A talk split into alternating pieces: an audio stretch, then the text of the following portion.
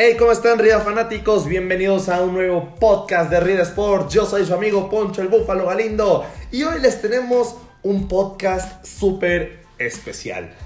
Así es, aunque la tristeza nos invade porque ya acabó la temporada de la NFL, tuvimos un Super Bowl digno, digno de hacer un podcast, digno de, de Super Bowl.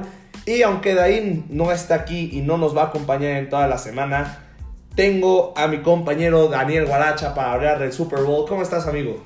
Hola, Búfalo, hola, Río Fanáticos. Muy bien, la verdad es que algo nervioso. Es mi primera vez hablando de NFL aquí en el podcast. Siempre eh, soy el táctico de la LFA, pero bueno, hoy vamos a hablar un poco del Super Bowl. La verdad es que fue un partido bastante emocionante, con ida y vuelta, sobre todo el último cuarto, una locura. Pero bueno, Kansas se levanta con el campeonato y pues vamos a platicar un poco de esto.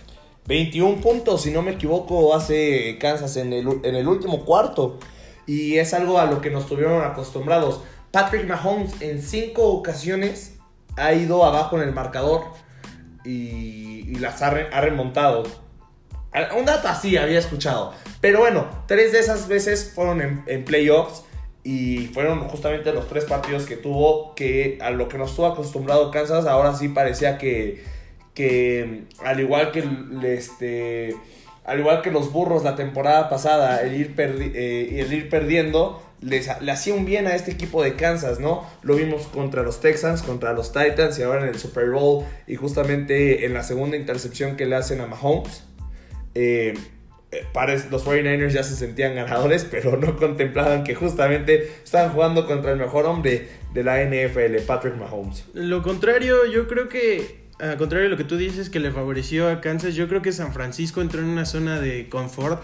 Sobre todo, como tú lo dices, después de la segunda intercepción que le hacen a, a Patrick Mahomes, como que pues dicen esto ya está hecho, ya estamos del otro lado y de repente se les olvidó que es el hombre de, de la segunda mitad.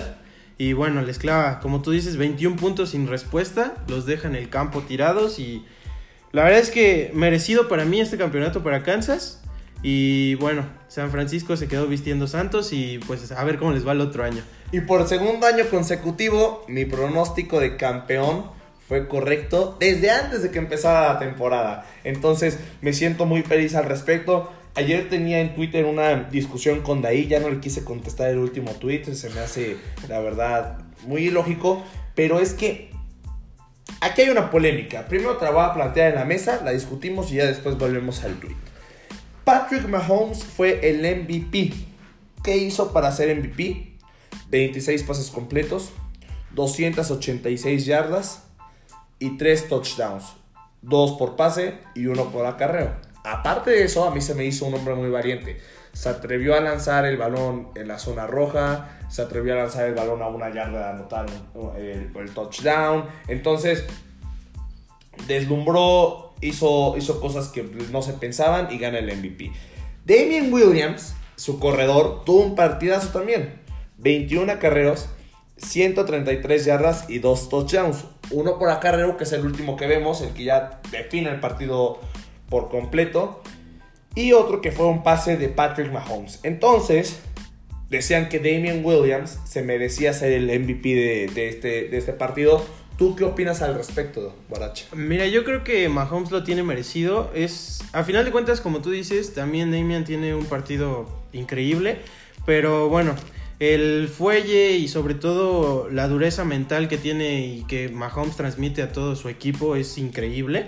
Y bueno, hace un partido de locos, además de una temporada increíble. Recordemos que también pues es un chico bastante joven, que todavía le queda muchísima carrera por delante y ya nos está deslumbrando con, con todo esto. Además, gana, es el, jugador más joven en ganar un MVP de temporada. eh, un Vince Lombardi y encima de todo se lleva el MVP del Super Bowl. Entonces la verdad es que creo que es un coreback en el futuro va a estar en- junto a los grandes nombres. Sí, es justamente es el dato. Mahomes, el primer jugador desde Emmitt Smith en ser campeón y MVP antes de los 25. Y aparte de esto, el jugador más joven en conseguir el, Lombardi y el MVP. Entonces, sí da de qué hablar. Eh, ayer veía también un dato en Twitter, ahorita, ahorita lo afirmo. Pero bueno, eh, en primera vamos a decir el marcador. 31-20 ganó Kansas. Vamos a empezar por ahí, ¿no? Ya llevamos 5 minutos y no lo hemos dicho. Y ahora regresamos a la polémica, la que tenía con Daí. Lo que pasa es que Daí está de acuerdo con nosotros en que Patrick Mahomes merecía ser el, el MVP. Pero tuvimos esta discusión porque yo decía que el MVP justamente eran este, jugadores los, eh, los cuales cambian una situación en el partido. Entonces yo justamente aquí lo tengo. Puse, para cerrar el día, quiero dar mi punto de vista sobre la polémica de quién merecía el MVP del Super Bowl. Para mí fue justo que se lo dieran a Patrick Mahomes porque fue un jugador que en sus jugadas definió el camino del partido. El ejemplo es el pase de 40 yardas para Tyreek Hill. Ese pase es el que realmente a Kansas le sigue dando vida, aparte de una tercera oportunidad. A lo que de ahí comentó. Ese pase es un error defensivo horrible, aunque sí, lo, aunque sí lo merecía Mahomes a pesar de las dos intercepciones que sin duda fueron su culpa. No sé si lo está diciendo con sarcasmo o no, pero bueno, tuiteó eso. Y le puse, porque esas son cosas que a mí se me hacen muy obvias. O sea, ya sé que de ahí jugó fútbol americano y todo, pero son cosas que a mí se me hacen obvias. Le contesto. Pero Mahomes sabía que esa era su arma. La velocidad de Tyreek Hill, un hombre más veloz en la liga que él, y la potencia de su brazo. Justamente yo vi el Super Bowl con mi primo y le decía, oye, lo que necesita Kansas en este momento es un pase largo para Tyreek Hill. Y es que nadie lo iba a detener y así fue. También le contesto. Por otra parte, la segunda intercepción no fue su culpa. Solo la primera. A mí me pareció que la segunda era culpa de Hill. Y me puso. La segunda es su culpa también. Mal pase. Fue atrasado. El receptor hace su trabajo intentando ir por él. ¿Y cuál velocidad de Hill? Primero se cuestionó la velocidad de Hill. Entonces ahí estamos mal. Nunca lo marcaron en ese pase de 40. Nunca lo marcaron en ese pase de 40 yardas. Aprende, por favor. Esa es la polémica que traemos de ahí y yo. Entonces pues Guaracha, yo, yo ya estoy hablando al nombre de ahí que no, que no puedo presentarse hoy, pero pues les leo sus tweets. ¿Tú qué dices, Daniel? Mira, a final de cuentas yo creo que eh, es un doble mérito en ese caso para Patrick Mahomes, porque a pesar de sus errores tuvo la entereza mental a esa edad para imponerse, salir avante y dar la vuelta al marcador y bueno, de qué manera, ¿no? Eh, y sobre todo, creo que pues es la diferencia. Si nosotros vemos del otro lado el coreback de San Francisco, pues se notó con Garópolo la inexperiencia, la ineptitud y sobre todo una desesperación mental en cuanto se vio abajo en el marcador, a la cual no se pudo sobreponer y cometió errores garrafales en el último, en el último cuarto. Entonces, yo creo que, como tú lo dices, a final de cuentas el MVP lo merece. Eh, el, que cambia el juego, ¿no? Y creo que Patrick Mahomes en esta ocasión cambió el juego para bien y para mal para su equipo. Afortunadamente lo, hizo para bien al final y rescata el partido y bueno, ya sabemos lo que pasa después, ¿no? Sí, y aquí está justamente esto que te iba a decir. Mahomes, 24 años, apenas dos temporadas siendo titular con los Chiefs. Recordemos que la temporada pasada no pudo ganar novato del año porque ya había jugado uno o dos partidos una temporada anterior, pero lleva dos temporadas siendo titular con los Chiefs. Y en esas dos temporadas ya fue MVP, campeón de la NFL, MVP del Super Bowl, dos veces Pro Bowl y una, y bueno, está en el primer equipo Pro de, la temporada, ¿no? Entonces, este, increíble lo de Patrick Mahomes, sin duda, el quarterback más talentoso que he visto en mi vida. No el mejor, porque el mejor, ustedes saben que yo le tengo un lugar ahí a Tom Brady. Pero en dos temporadas sí es el más talentoso que, he visto. Y no daría nada que gracias a él los Chiefs puedan ser uh, la próxima gran dinastía de la NFL. Vamos a ver también cuánto aguanta. De los próximos años estoy seguro que los Chiefs van a estar ahí. Me gustaría ver que Brady ganara uno más antes de que se retirara, porque pues Brady debe de irse con uno más.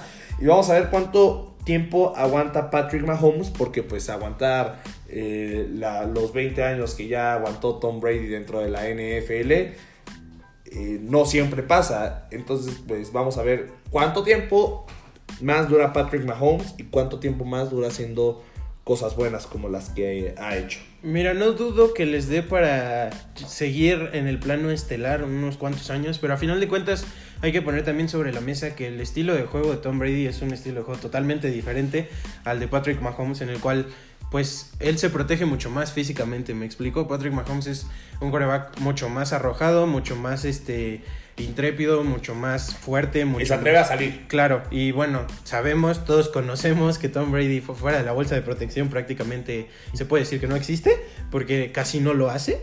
Y bueno, creo que esa es la clave para diferenciar entre una carrera que va a durar 20 años, 22 años, como lo es la de Tom Brady, a una de Patrick Mahomes, que pues en cuanto empiecen a caer las lesiones, vamos a ver de qué está hecho realmente y si puede sobreponerse a ellas. Sí, y bueno, como, como datos curiosos de esos que tenemos, por tercer año consecutivo, el e- un equipo de los programados para jugar en México llegó al Super Bowl. Ya hace, hace dos habían sido los Patriotas, que justamente un día como hoy perdieron el Super Bowl ante los Eagles hace dos años, les hicieron el Philly Special. Entonces los Pats llegaron, lo perdieron. Los Rams fueron programados para México, no jugaron, pero, pero perdieron el Super Bowl ante los Pats. Y los Chiefs eh, eh, jugaron ante, ante los Chargers este año aquí en el Estadio Azteca y ganaron. Entonces ahí hay una palomita. Vamos a ver qué equipos vienen el próximo año a México. Tuvimos una gran semana. Se confirmó que va a haber partido en el 2020 y va a haber partido en el 2021. Eh, también ha sido una semana rara. Se habla de que puede ser Patriotas Miami. Se habla de que puede ser Cardinals contra, contra 49ers. Hay que esperar a ver qué dice la NFL ante estas situaciones. Pero pues que sigan lloviendo equipos que lleguen al Super Bowl, ¿no? Ahora yo me pregunto si es Pats Miami. ¿Los delfines llegaron al Super Bowl? La verdad es que lo dudo mucho, pero sería bien interesante. Digo, sabemos que en años recientes los Patriotas son clientes de Miami, entonces para todos los haters de los Patriotas sería bien interesante ir a la Azteca a verlos perder. Y bueno, fuera de eso, dudo mucho que Miami pueda tener ese amuleto de la suerte, pero bueno, la Sí, verdad es que... Si un equipo lo va a tener, si llegan estos dos a venir, hay que, hay que decir que todavía no es nada oficial. Pero yo creo que pues, los Patriotas serían el equipo que es más cerca estaría de volver a un supertazón. Digo, por lógica sí sería, bueno, por lo que muestran los equipos en, en, en últimas campañas. Pero, mm, como tú dices, la verdad es que puede ser que hasta la NFL siga extendiendo más años su estadía aquí por eso, porque realmente podemos verlo, incluso el entrenador en jefe dice, eh, lo único que le dice a la cadena de Fox Sports es We love Mexico, y después es una declaración que dice que... Ajá, con ESPN. La tengo aquí. Es genial. Todo comenzó en México. Desde ahí nos fuimos hacia arriba. Y es que Kansas fue un equipo que durante la temporada mostró su parte fuerte y su parte débil. Al igual que en la postemporada tuvo este pa- eh, iba de, de- de desventaja a ventaja. Pero pues en la temporada lo mostró en partidos. Entonces sí, por ejemplo, las primeras semanas vencen a, a los Ravens de Baltimore, que fueron el equipo que sorprendió a todos, ¿no? Sí, con Lamar Jackson. ¿eh? Este, pero después pierden, pierden contra los Titans, equipo al que vencieron en playoffs. Pierden contra los Texans, equipo al que vencieron en playoffs. Y tuvieron declives de este, de este estilo que veía, que hacía ver las partes débiles. Y llegan a México contra los Chargers y en un partido que precisamente no fue el mejor. De hecho, Mahomes tuvo de los partidos más flojos que se, les ha, que se le ha visto. Ganan y a partir de ahí todos los partidos en serie los ganan. No vuelven a perder y se coronan. Creo que sobre todo les ayudó mucho eh, que las derrotas se dieron en una zona baja o temprana de la temporada, porque a final de cuentas les dio tiempo perfecto para comenzar a ajustar sus debilidades y a destacar más sus fortalezas. Eh, caso contrario que pasa con otros equipos que vienen con una racha hasta la jornada 12. no, 13, hasta playoffs. Como es el caso de. Baltimore. Y, y ya cuando pues ven sus errores lo ven en un partido que es decisivo y que ya no hay vuelta de hoja y ya no les da tiempo para, para corregirlo. La diferencia aquí con Kansas es que tuvieron una temporada prácticamente completa para comenzar a, a tachar esos errorcitos y corregirlos y bueno, ¿con qué resultado, no? A final Y, de ajá, y, y justamente hablas tú. Los errores los ven en partidos a tempra- eh, de, este, tempranos. o sea, más bien tempraneros en la temporada. Y los errores en playoffs los ven en cuartos este, también iniciales, como es el caso de los Texans, que es el que más puntos le, al que más puntos le terminaron remontando con 24. Empiezan perdiendo 24-0 y, tú, y desde el primer cuarto y tú dices, oye, pues se acabó. Y no, no, no, o sea, totalmente contrario. Eh, también tuvimos una, una semana de, de, honors en la, en la NFL, como es costumbre un día antes se da a conocer a los mejores jugadores de la temporada, donde Lamar Jackson ganó el MVP unánimemente, o sea, no hubo ningún voto para Russell Wilson que hizo una gran temporada, Lamar Jackson MVP, yo creo que merecido, pero al final pues se volvió a quedar ahí, ¿no? Ya por segundo año consecutivo se volvió a quedar ahí. El año pasado los Chargers fueron los que se encargaron de, de este, quitarle las esperanzas de llegar al gran partido. Pues al final de cuentas agridulce me imagino para Lamar Jackson y para pues toda la legión de, de los Ravens, ¿no? Porque la verdad es que un temporadón fuera de serie, la verdad es que desde que desde los primeros partidos te quedabas viéndolo y decías, ¿qué es esto? ¿Qué estamos viendo? Este, un monstruo, la verdad es que también otro de los corebacks que hay que ver hacia el futuro. Eh, pero bueno, creo que de nada sirve si a final de cuentas no puedes cerrar la temporada en un supertazón, independientemente de que lo ganes o que lo pierdas, que no, lo puedas que no puedes cerrar tu temporada en el supertazón, yo creo que es un desaguisado para, para él. Mira, Guaracha, estoy de acuerdo contigo en que sí hizo cosas así increíbles, eh, merece el MVP y tú dices que es uno de los que se tiene que voltear a ver a futuro. Yo creo que esto el destino lo va a decidir porque si bien tuvo una gran temporada, no sé si viste sus pruebas de Pro Bowl. Dios mío, ¿qué, qué pases tan horribles lanzó en las pruebas de, de, Pro Bowl. Entiendo que también no es una prueba en la que tengas que hacer gran desgaste como la temporada. Pero, para, pero yo siento que pocos mariscales de campo pueden ser mariscales y corredor al mismo tiempo, que es el trabajo que ha que viene demostrando Lamar Jackson. Sale muchísimo de la bolsa de protección, más de lo habitual. Corre y al final en el partido contra los Titans, que ya, pues ya no puedes correr con una desventaja así, tienes que empezar a pasar, falla. Entonces, no sé si sea un coreback determinante. Eh, Michael Vick, pues también fue un coreback que se ha recordado, pero tampoco fue como que haya hecho mucho, no, no, no ganó un supertazón. Y en esta misma, en esta misma órbita ponemos el caso de Cam Newton, que llegó al Super Bowl 50. Pudo haber sido campeones con las con un equipazo de las Panteras y ahorita Cam Newton ya ni las Panteras quieren que sea su mariscal de campo. Entonces vamos a ver qué sucede con Lamar Jackson y bueno, ya vamos a cerrar el, eh, el podcast. Ahora sí que ya vamos a cerrar el podcast de NFL hasta que regrese la temporada. Es triste, es triste despedir así. Pero fue una gran temporada, nos dejó cosas increíbles, nos dejó la visita a México otra vez, aparte de que fue la temporada número 100 y siento que es justo que un equipo histórico como Kansas, después de 50 años, se haya coronado. Y yo te pregunto a ti, Dani Guaracha, para cerrar el podcast hasta de la NFL hasta la próxima temporada, ¿con qué te quedas de la temporada número 100 de la NFL? Eh, bueno, me quedo con la incertidumbre y las ganas de descubrir si la dinastía de los Patriotas ya llegó a su fin, o como todos dicen, que realmente si nos vamos a, poner estrictos, eh, cada año dicen lo mismo y bueno, a la siguiente temporada llegan, se imponen y vuelven a, marcar este, el rumbo. Vamos a ver si a Tom Brady le da para, para seguir con los Patriotas o no. Eh, fuera de eso me quedo también con la incógnita que tú mencionas de Lamar Jackson y también de Patrick Mahomes, porque a final de cuentas son dos corebacks que salen mucho de la bolsa de protección y eso por lo general la corta carreras, entonces vamos a ver qué tanto les da para, para seguir marcando una tendencia y posiblemente un legado en un futuro. Y bueno, la verdad es que fue una temporada bastante buena. Ah, hay jugadores como Reed que también dieron temporadas tremendas. Y fuera de eso, merecido para mí el campeonato para Kansas. Como tú dices, 50 años de malaria. Y bueno, ya se la sacudieron. Eh, para aquellos fans del Cruz Azul no es imposible, sí se puede. Y bueno, vamos a ver qué viene en la siguiente temporada. La verdad es que, como tú dices, triste, una espera larga, muy larga, sin NFL. Y bueno, como siempre, hay que aprovechar cuando está y bueno, vamos a extrañarlo mucho ahora que se va. Y pues esperamos estar con ustedes también para la siguiente temporada. Claro que sí, la próxima temporada el objetivo es estar en el Super Bowl. Yo me quedo esta temporada con Patrick Mahomes. Yo sé que tú dices que sale mucho de la bolsa de protección. A mí me parece que ese comentario fue excesivo. Sale y lo sabe hacer bien. No, no es exagerado como Lamar Jackson, que corre demasiado. Yo, por segundo año consecutivo, me quedo con Patrick Mahomes.